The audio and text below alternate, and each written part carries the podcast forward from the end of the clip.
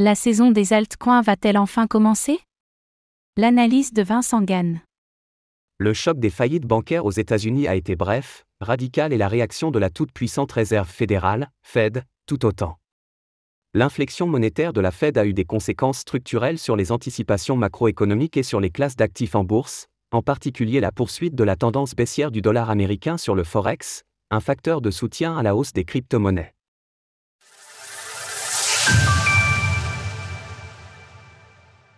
Le pivot de la Réserve fédérale des États-Unis, Fed, est proche.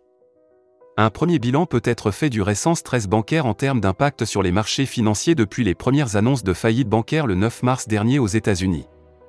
En termes de performance, quatre grands gagnants occupent le podium, le marché du crédit, le prix des obligations est en nette reprise haussière, le cours de l'euro-dollar qui s'est apprécié de 400 pips, la baisse du dollar américain face à un panier de devises majeures, le prix des métaux précieux en hausse.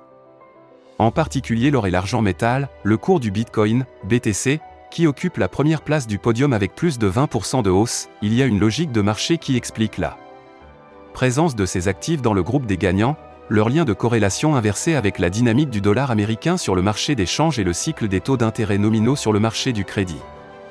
En effet, la conséquence première et immédiate du stress bancaire a été l'inflexion radicale des anticipations de politique monétaire de la Fed, avec un recours abondant au bilan de la Fed, forte hausse du niveau de liquidité sur le marché, et une baisse verticale des taux du marché.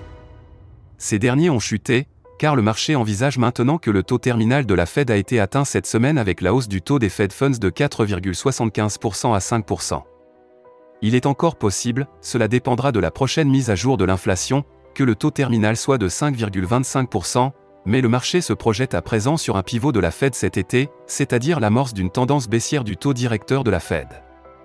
In fine, ces nouvelles attentes en matière de coût de l'argent et la poursuite de la baisse du dollar américain sur le forex sont deux facteurs fondamentaux qui se conjuguent en faveur de la hausse du prix du groupe des gagnants décrit plus haut dans l'article.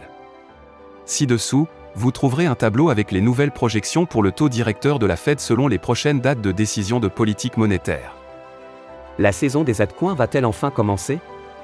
La performance des crypto-monnaies depuis deux semaines est en très grande partie due à la performance haussière du cours du Bitcoin. Les arbitrages qui ont eu lieu en défaveur de certains stablecoins et en faveur du BTC ont soutenu le prix de ce dernier, ainsi que les données cross-asset présentées dans la première partie de cet article. Au stade actuel, les troupes, les altcoins, ne suivent pas encore le général en chef, le BTC, et c'est ici un critère manquant pour obtenir une argumentation haussière complète. L'analyse technique du cours du Bitcoin est haussière tant que le nouveau support des 25 300 dollars est préservé, mais il faudrait une prise de relais des altcoins et une hausse du volume d'échange à terme, seul le volume spot est en hausse actuellement, pour valider pour de bon le renversement haussier. Cette saison des altcoins va peut-être bientôt commencer alors que la dominance du BTC est revenue dans le haut de son range, à suivre. Retrouvez toutes les actualités crypto sur le site cryptost.fr.